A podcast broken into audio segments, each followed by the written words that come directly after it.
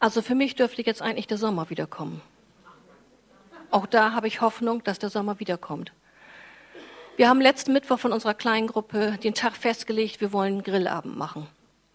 Und da war noch nicht vorauszusehen, wie das Wetter wird. Und ich habe gesagt, ach, wir haben Unterstand, also irgendwie kriegen wir das hin.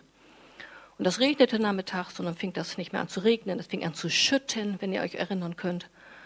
Und es war wirklich so, dass auch der Unterstand, also es wäre einfach nicht gegangen. Und mein Mann sagt, also besser ist, du sagst das ab. Nein, sage ich, das sage ich nicht ab. Ich sage, ich habe Hoffnung, wenn wir grillen, wird es nicht mehr regnen. Mhm, klar. Naja, und in dieser Hoffnung bin ich dann geblieben. Und das ist vielleicht so, so ganz banal. Das ist ja nichts Bewegendes. Aber diese Hoffnung hat eben dazu geführt, dass ich in Freude den Tisch gedeckt habe, dass ich mich gefreut habe, dass alle aus der Kleingruppe da waren, dass sie alle Zeit hatten. Ich habe mich von dem Wetter überhaupt nicht beeinflussen lassen, weil ich Hoffnung hatte.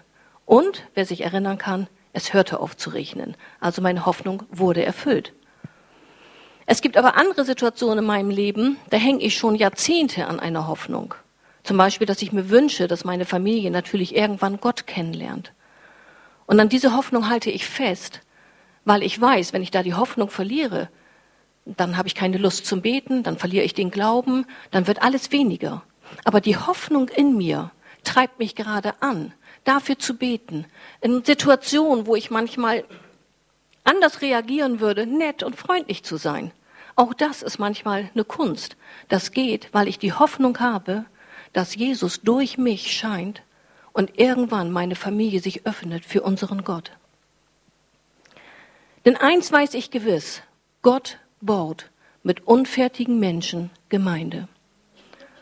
Und so wie ihr diese Familie hier sehen könnt, noch nicht, ich sehe das da hinten, ich warte noch mal eben. Also Gott baut mit unfertigen Menschen Gemeinde und ihr werdet gleich sicherlich eine Familie sehen, die einfach da ja, sich hat fotografieren lassen, die strahlt, die ist perfekt, die strahlt einfach Gemeinschaft aus. So sehen auch wir aus für Gott. Wir sind seine Gemeinde, wir sind seine Familie und wir strahlen für ihn diese Herrlichkeit und das aus, dass wir ja, Gesundheit haben, also in unserem Wesen und in allem, was wir sind. Und ja, jetzt seht ihr sie, die sehen einfach gut aus und man weiß aber nicht, was steckt wirklich hinter hinter jeder Fassade. Es kann natürlich genauso sein, dass der Familienvater gar nicht so strahlend ist in Wirklichkeit. Dass er vielleicht sogar zornig wird und je zornig ist. Aber Gott baut mit unfertigen Menschen Gemeinde. Und da gehöre ich zu und da gehörst du zu, da gehören wir zu. Wir sind unfertig, aber Gott sieht uns eigentlich perfekt. Und das ist so wunderbar. Denn Jesus ist zum Haupt geworden über unsere Gemeinde. Und ihm ist alles unterstellt worden, einfach alles. Und weil Jesus das Haupt ist unserer Gemeinde, dürfen wir uns sicher sein, ob wir unfertig sind oder nicht. Er baut mit dir, mit uns sein Reich, seine Gemeinde. Und es gibt einige Worte in der Bibel, die mich einfach faszinieren, wenn ich nur das Wort ausspreche. Und dazu gehört zum Beispiel das Wort Glaube, Liebe, Zuversicht, aber auch das Wort Hoffnung. Und über Hoffnung möchte ich heute predigen. Und deswegen wird der Predigtitel heißen, Du bist die Hoffnung. Und weil Hoffnung so ein starkes Wort ist, bei mir ist es so, in mir flammt einfach was auf. In mir setzt sich etwas in Bewegung, wenn ich Hoffnung habe. Und weil ich das weiß, fängt mein Geist eben sich zuerst an zu bewegen. Ich weiß, in mir ist Hoffnung und es geht weiter. Ich habe also ein Ziel. Ich weiß, es wird anders werden und ich habe keinen Stillstand. Ich habe keine Pattsituation. Es gibt kein Egal. Es gibt kein, es interessiert mich nicht mehr. Es gibt auch kein Ende. Weil Hoffnung, wenn Hoffnung da ist, dann gehst du weiter weil du hoffst, weil du glaubst und weil du dran bleibst und sagst, es wird irgendwann anders werden. Die Hoffnung hält dich. Es gibt kein Aufgeben. Und manchmal steckt man vielleicht in einer Situation drin, da bleibt ein nur eins, die Hoffnung. Weil tatsächlich vielleicht alles schlecht aussieht, aber die Hoffnung hält dich, dass du weitermachen kannst. Denn da, wo keine Hoffnung mehr ist, strecken wir uns nicht mehr aus. Wir hören auf, uns im Geist zu bewegen, uns in der Seele zu sättigen und unser Körper und all unser Sein fängt an schwach zu werden.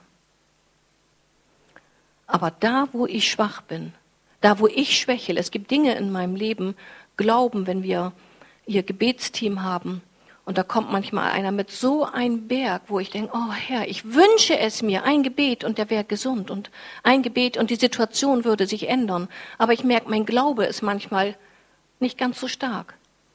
Aber dann habe ich die Hoffnung, weil er, der Gott, der in mir ist, ist stärker als mein schwacher Glaube. Und er wird durch mich seine Autorität walten lassen. Und das ist die Hoffnung, woran ich festhalte. Und ich glaube, dass uns das nicht bewusst ist, dass in vielen alltäglichen Situationen wir von Hoffnung eigentlich getragen werden. Darum habe ich so eine banale Situation wie das Grillen erwähnt. Völlig banal. Aber so läuft unser Tagesablauf ab, mit ganz normalen Dingen. Und da kommt es darauf an, bist du da schon in dieser Hoffnung drin? Ich erinnere mich, wie Luca, ich glaube, mit fünf Jahren anfing, die Schleife zu lernen. Und die meisten waren selber klein oder haben Kinder und wissen, diese kleinen Finger und diese große Schleife, die man denn da binden will, und dann wackelt alles wieder auseinander und nichts funktioniert. Und sie versuchen und sie versuchen und sie versuchen. Aber sie haben Hoffnung, dass wenn sie üben, wird es irgendwann funktionieren. Auch da trägt die Hoffnung. Ob das das Haareflechten ist, Mädchen, die wollen die Haare flechten und wissen nicht, wie kriegen sie das hin und drehen das alles mehr ineinander. Aber sie haben Hoffnung, dass es weitergeht. Unsere Emma, die Vierjährige, ist ein bisschen sehr bockig. Die wollte kein Fahrradfahren lernen. Die hat das einmal versucht, klappt nicht. Da steht das Rad. Brauche ich nicht. Ein halbes Jahr später hat sie das sich wieder angeguckt. Ich versuche das nochmal. Natürlich. Wir versuchen das immer wieder nochmal, weil wir Hoffnung haben. Ich versuche es nochmal. Ich habe Hoffnung, beim nächsten Mal wird es funktionieren. Das ist unser Alltag. Die Hoffnung treibt uns weiter. Vielleicht bist du schon 30 Mal gekommen zur Gebetsstation wegen irgendeiner Situation oder wegen Heilung. Und du glaubst, es ist vielleicht nichts passiert. Aber die Hoffnung in dir sagt, ich komme zum 31. Mal, weil Gott wird durchbrechen. Anders ist es, wenn du sagst, naja, ich baue doch lieber auf meine Erfahrung. Ich habe gemerkt, 30 Mal hat sich nicht wesentlich was geändert. Und ich habe für mich festgestellt, das Wort Gottes stimmt irgendwie so nicht mehr, wie das da steht. Irgendwie scheint das heute nicht mehr so die Gültigkeit zu haben. Und wisst ihr was? Das ist Quatsch. Das ist Käse. Weil Gottes Wort hat Gültigkeit von Anfang bis Ende, bis zur Ewigkeit. Gottes Wort ist die Wahrheit.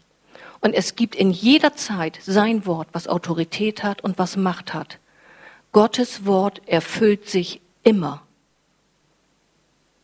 Und darum ist Hoffnung ein ganz wesentlicher Teil mit dem, was ihr lest, mit dem, was ihr aufnehmt von Gott, von Gottes Wort. Gottes Wort erfüllt sich immer. Es ist die Wahrheit. Es ist unveränderbar und gilt für jede Zeit. Im Winter, wenn es schneit, ist nicht mehr so häufig.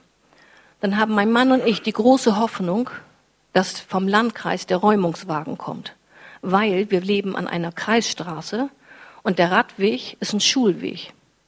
Und das sind circa 100 Meter, die wir schippen müssen. Das ist schon eine Menge. Und um halb acht müsste der frei sein. Das heißt, wir gucken rechtzeitig. Kommt der, kommt der? Wir hoffen, dass der Schulweg rechtzeitig freigeschaufelt wird. Auch das ist eine ganz banale Hoffnung. Aber wir müssen es tun, weil es der Schulweg ist. Das ist der Schulweg. Aber wie sieht es bei dir mit deinem Lebensweg aus? Vielleicht ist dein Lebensweg auch nicht immer frei. Aber du hast Hoffnung, dass es anders, dass es besser wird. Wie viel Diäten oder Ernährungsumstellungen hast du vielleicht schon gemacht?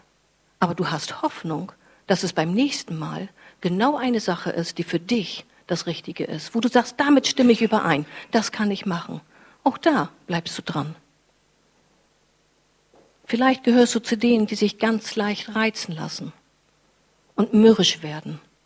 Aber du hast Hoffnung, weil du mit Gott zusammen bist und ihm das Problem sagst, dass Gott dich verändern wird. Du bleibst dran und lässt es nicht schleifen. Der Monat ist vielleicht schon bei dir am 20. zu Ende, weil die Finanzen einfach nicht ausreichen.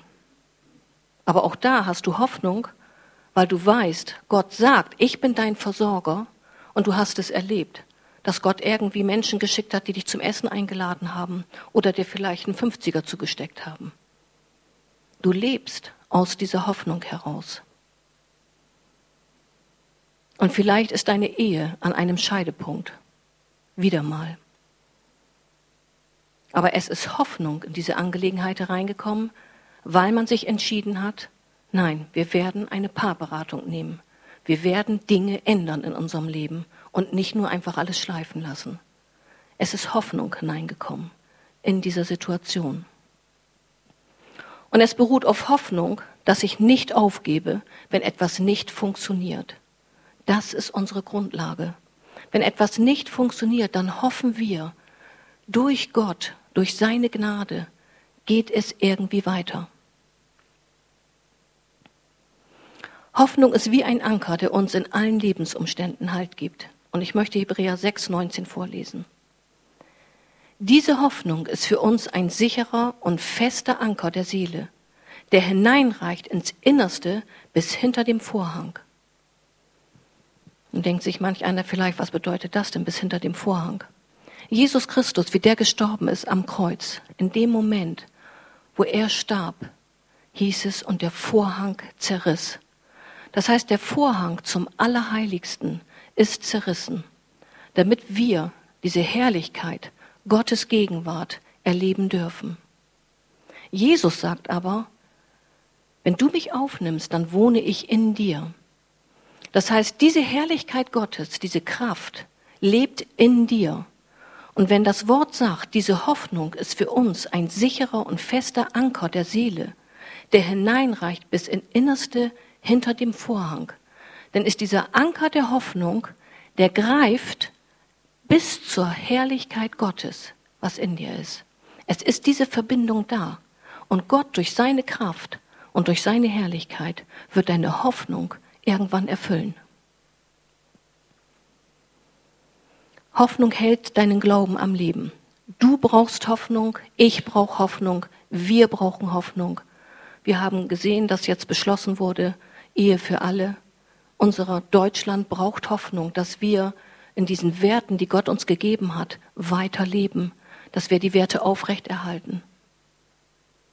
Hebräer 10, 23. Lasst uns festhalten am unverrückbaren Bekenntnis der Hoffnung, denn treu ist der, der die Verheißung gibt. Alles, was hier nicht festgenagelt ist, ist verrückbar. Ich könnte jetzt dieses nehmen, ich könnte das verrücken, ich kann meinen Notenständer verrücken, ich kann alles verrücken. Aber hier steht, lasst uns festhalten am unverrückbaren Bekenntnis der Hoffnung, denn treu ist der, der die Verheißung gab. Es ist unverrückbar. Es ist fest bei Gott. Es bleibt so. Er wird deine Hoffnung erfüllen. Wir sollen dran festhalten. Denn was Gott verheißen hat, das wird geschehen. In Hoffnung liegt Kraft. Ich lass dich nicht los, Gott. Ich bleibe dran. Das ist das, was wir machen müssen. Gott, du lügst nicht und du hast mich nicht vergessen. Du siehst mich, wo immer ich stehe. Wie lange ich auch schon in einer Situation stehe. Wie lange ich vielleicht kämpfe. Wie lange ich vielleicht in mir sogar Hoffnungslosigkeit habe. Will ich aber an die Hoffnung festhalten, die du mir gegeben hast. Durch deinen Sohn, der in mir lebt. Dein Wort ist die Wahrheit. Daran halte ich fest, denn du bist treu, Herr. Hebräer 6,18. Und weil Gott niemals lügt, haben wir jetzt zwei Tatsachen, auf die wir uns felsenfest verlassen können. Also eine Tatsache ist, dass du hier bist. Du bist hier. So klar ist das. Das heißt, wir haben zwei Tatsachen. Und zwar einmal, Gottes Zusage und sein Eid ermutigen und stärken alle, die, die an der von Gott versprochenen Hoffnung festhalten. Das ist seine Zusage und sein Eid. Das ist, das ist nichts dran zu ändern. Gott wird diese Zusage halten. Aber wir fangen manchmal an zu schwächeln und werfen alles über Bord, weil uns manchmal vielleicht die Hoffnung verloren geht. Und darum ist es so wichtig, dass egal in welcher Situation du stehst, müssen wir an dieser Hoffnung festhalten, dass Gott in deinem Leben, an deinem Wesen, an deiner Situation, vielleicht an deiner Gesundheit dran ist. Gott hält seine Zusage. Er hat ein Eid geschworen darauf. Hast du die Hoffnung, dass Gott es gut meint mit dir? Immer? Ich möchte euch die Geschichte erzählen aus Lukas 8. Als Jesus zur anderen Seite des Sees zurückkehrte, empfing ihn da eine ganz große Menschenmenge. Die waren freudig erwartet, Jesus kommt rüber. Sie waren so, waren so viele, dass sie einfach gedrängt waren und einfach nur bei Jesus sein wollten und gucken, was macht Jesus. Und in dieser Menschenmenge kam Jairus, der oberste Vorsteher einer jüdischen Gemeinde. Und er fiel vor Jesus nieder und sagt, Herr, komm in mein Haus. Mein einziges Kind, mein zwölfjähriges Mädchen liegt im Sterben. Und Jesus geht los mit dem Vater und diese Menschenmenge müsst ihr euch vorstellen, man musste sich da richtig durchwühlen, weil jeder sehen wollte, was macht Jesus. Und während sie gingen, kommt von hinten diese Frau und weiß für sich, ich bin zwölf Jahre krank, ich habe zwölf Jahre Blutfluss und ich bin seit zwölf Jahren von so vielen Ärzten untersucht worden. Aber niemand konnte mir wirklich helfen. Ich habe mein ganzes Geld ausgegeben und ich setze meine Hoffnung auf Jesus Christus. Und die ging nun durch diese Menschenmenge von hinten und berührte Jesus Christus am Gewand oder am Saum und manche Übersetzungen sagen sogar an der Quaste. Sie berührte ihn und in dem Moment wusste sie, ich bin geheilt und der Blutfluss hörte auf. Jesus spürte das und ist stehen geblieben und hat gesagt, mich hat hier jemand berührt.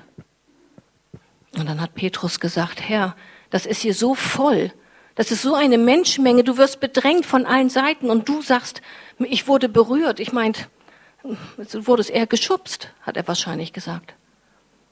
Und da hat er gesagt, nein, ich habe ganz bewusst gespürt, dass mich jemand berührt hat, weil Heilung von mir ausgegangen ist. Und ich kann mir vorstellen, dass er da stand und guckte und dass sich diese Frau einfach geschämt hat und gesagt hat, jetzt muss ich mich zu erkennen zeigen. Und auch sie ging hin und warf sich nieder vor Jesus und hat gesagt, ich war's. Ich habe dich berührt, Herr. Und hat ihm das erzählt, ich bin krank gewesen seit zwölf Jahren. Aber wie ich dich berührt habe, bin ich sofort geheilt worden. Und Jesus guckt diese Frau an und sagt sofort zu ihr Tochter, das fasziniert mich jedes Mal, Tochter, hat er gesagt, dein Glaube hat dich geheilt. Und während er mit dieser Frau noch sprach, kam jemand aus dem Haus von Jairus und dieser jemand hat gesagt, bemühe den Herrn nicht mehr, bemühe den Lehrer nicht mehr, das Kind ist gestorben. Und Jesus hat sich sofort umgedreht zu dem Vater, zu Jairus, und hat gesagt, verzweifel nicht, vertraue mir und dein Kind wird gerettet werden. Und Jesus ist mit Jairus, mit dem Vater, mit Petrus, mit Johannes und mit Jakobus, glaube ich, hingegangen in dieses Haus. Und in dem Haus ist es damals so üblich gewesen, dass man Menschen gehabt hat, die klagen und die weinen und die betrauern das alles. Und so sind viele Leute da gewesen, die klagten und weinten. Und Jesus hat gesagt, ihr braucht nicht weinen. Das Kind schläft nur. Und sie haben ihn ausgelacht weil sie wussten, dass dieses Kind gestorben ist. Dann ging er mit Petrus, Johannes, Jakobus und die Eltern, nur die durften zu dem Kind. Dann ging er zu dem Kind, nahm die Hand des Kindes und hat gesagt, Kind, steh auf. Und das Kind stand auf und er hat befohlen, gebt den Kind zum Essen. Und die Eltern waren fassungslos, was sie erlebt haben. Und Jesus hat zu ihnen gesagt, tragt es nicht weiter raus. Was für eine Geschichte. Und ich habe das bewusst nicht an der Wand geschrieben, weil ich möchte, dass ihr mal überlegt für euch jetzt, mit welchen Personen könnt ihr euch identifizieren? Und ich werde nochmal einzelne Personen rauskristallisieren und euch das nochmal sagen. Weil irgendwo hat man ja seinen persönlichen Stand, wo stehe ich, wo stehst du heute? Es gibt zum Beispiel diese große Menschenmenge, die ungeduldig auf Jesus wartete, die einfach freudig waren. Was macht Jesus? Was tut er? Ich will dabei sein. Ich will sehen, was er kann. Aber irgendwie waren sie Zuschauer. Vielleicht identifizierst du dich mit dieser Menschenmenge. Und dann ist Jairus der Vater da, beziehungsweise ich nehme mal die Eltern. Die Eltern, die einfach gesagt haben, mein Kind liegt im Sterben und ich, ich bin total in Hoffnung. Es gibt bloß noch diesen Jesus, wo ich von gehört habe. Vielleicht identifizierst du dich mit Jairus, dem Vater, oder mit den Eltern. Oder vielleicht mit dem Mädchen, was gestorben ist. Vielleicht ist in dir etwas gestorben. Ein Lebenstraum, deine Ehe, dein Glaube. Menschlich gesehen Vielleicht ein hoffnungsloser Fall, wo du gerade stehst? Bringt Jesus Hoffnung wieder hinein in dein Leben? Vielleicht identifizierst du dich aber auch mit der Frau, die seit zwölf Jahren krank war und alles versucht hat, alles über Jahre, das Geld ausgegeben hat, nichts hat geholfen. Jesus, du bist meine einzige Hoffnung. Vielleicht ist sie sogar jemand, der sich mit den Ärzten identifiziert oder mit den Jüngern, nahe bei Jesus zu sein, bei dem Herrn zu lernen, dran zu sein. Jesus, wie gehst du mit allen Dingen um? Oder identifizierst du dich vielleicht mit diesem jemand, der aus dem Hause kam und der gesagt hat, ist erledigt, bemüht euch nicht mehr, ist umsonst, das Mädchen ist gestorben, hoffnungslos. Mit wem aus dieser Geschichte kannst du dich identifizieren? Und ich möchte das ganz richtig abrufen. Ich möchte, dass ihr die Hände hebt bei diesen Personen, wo ihr meint, aber nur einmal heben. Das heißt, wer könnte sich mit der Menschenmenge identifizieren? Als Zuschauer dabei gewesen zu sein, zu sehen, Jesus Christus, da möchte ich mit bei sein. Jeder, okay? Okay? Wer könnte sich mit Jairus, den Vater, oder als Eltern sehen? Okay? Ja? Danke. Wer könnte sich als das Mädchen sehen, das Kind, was gestorben ist, ein hoffnungsloser Fall? Du stehst menschlich im Moment vor einem hoffnungslosen Desaster. Okay, danke. Wer könnte sich sehen als diese Frau? Zwölf Jahre Blutfluss, zwölf Jahre, nichts passiert. Okay, danke. Ist sie jemand, der sich mit Ärzten identifizieren kann? Meistens nicht. Jünger, wer kann sich mit diese Jünger, mit seinen Jüngern identifizieren? Nah bei Jesus zu sein, ja. Wunderbar. Ist jemand da, der sich mit dem jemand wo alles nur hoffnungslos ist, identifizieren könnte? Okay. Christus, Jesus Christus ist die Hoffnung in dieser Geschichte. Und je nachdem, wo wir stehen, identifizieren wir uns mit irgendjemanden aus dieser Geschichte. Und von hier konnte ich in etwa sehen, wie viele Menschen haben die Hand gehoben. Und es waren ja nicht alle, die ihre Hand gehoben haben.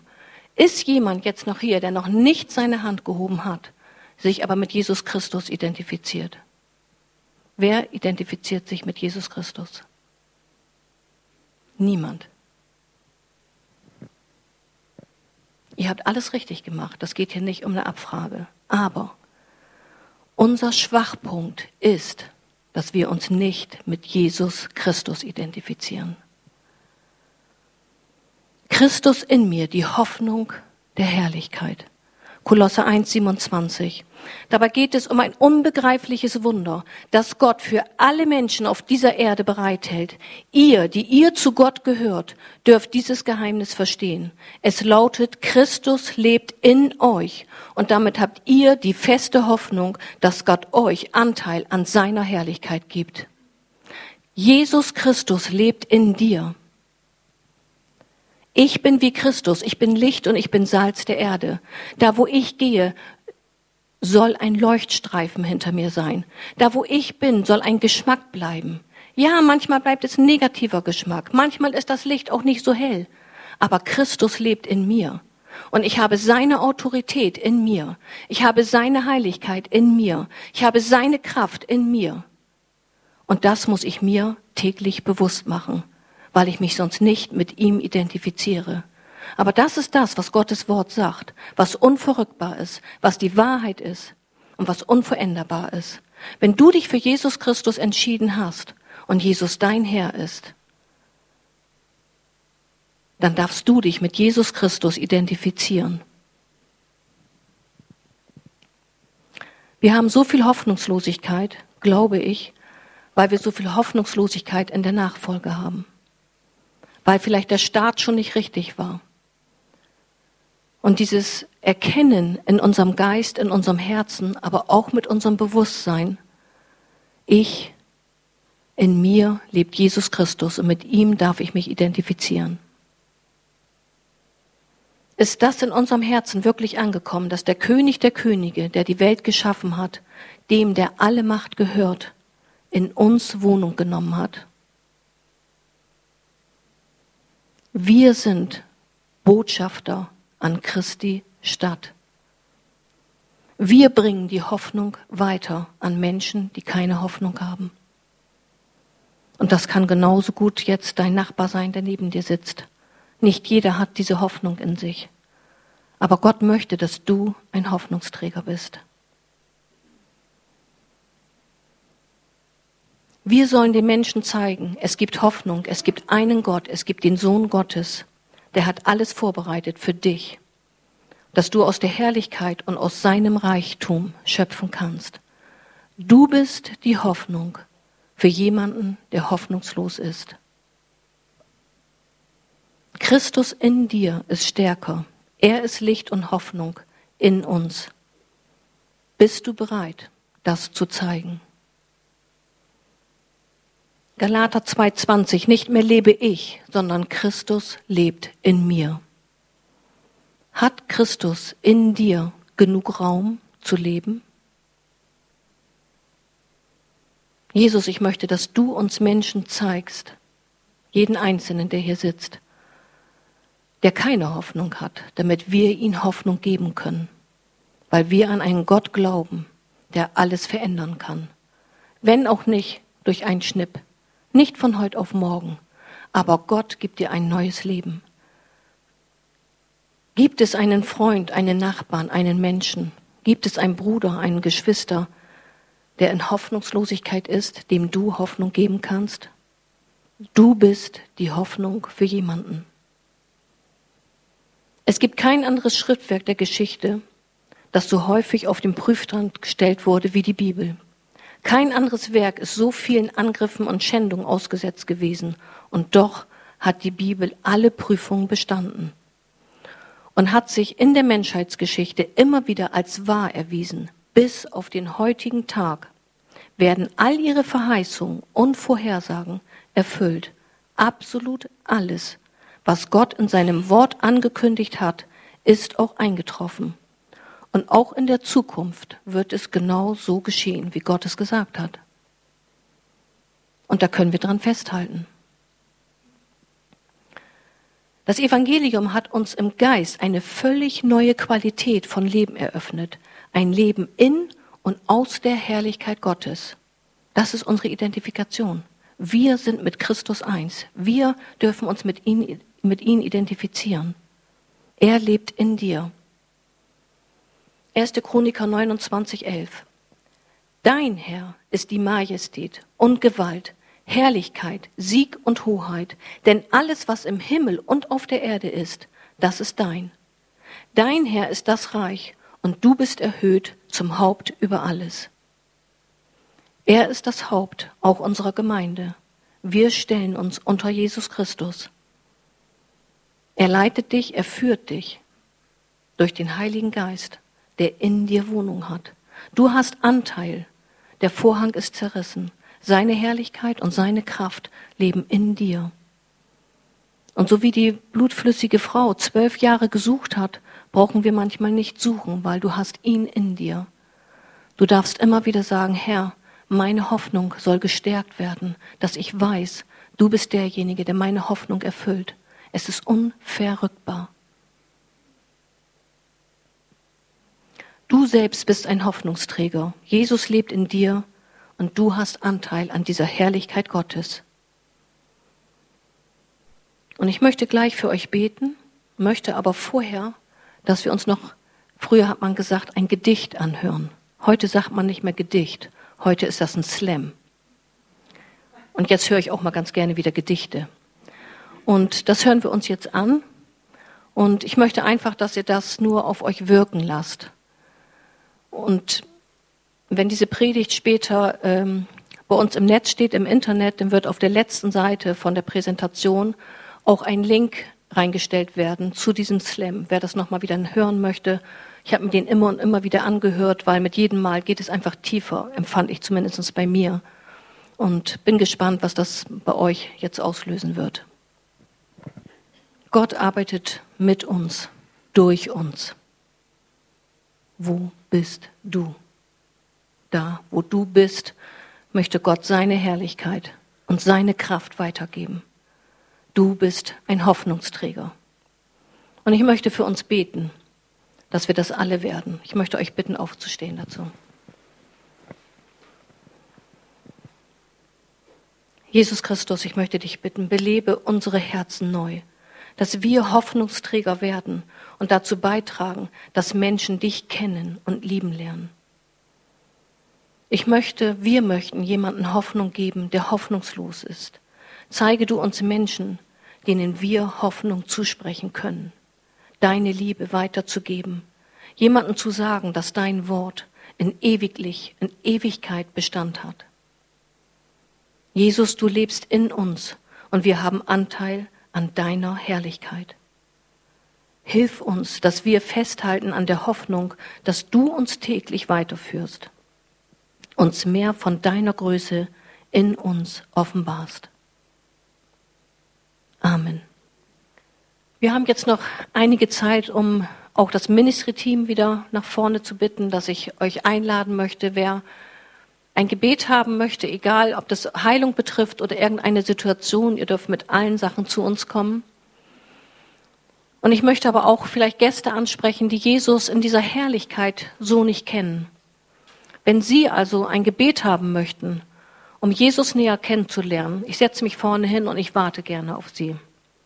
Können Sie mich gerne ansprechen und ich bete zusammen. Allen anderen wünsche ich einen wunderschönen Gottesdienst und möchte euch mit einem Schlusssegen verabschieden. Habt noch eine schöne Gemeinschaft unten. Der Segen aus Römer 15, 13. Deshalb wünsche ich für euch alle, dass Gott, der diese Hoffnung schenkt, euch in eurem Glauben mit großer Freude und vollkommenem Frieden erfüllt, damit eure Hoffnung durch die Kraft des Heiligen Geistes wachse. Amen.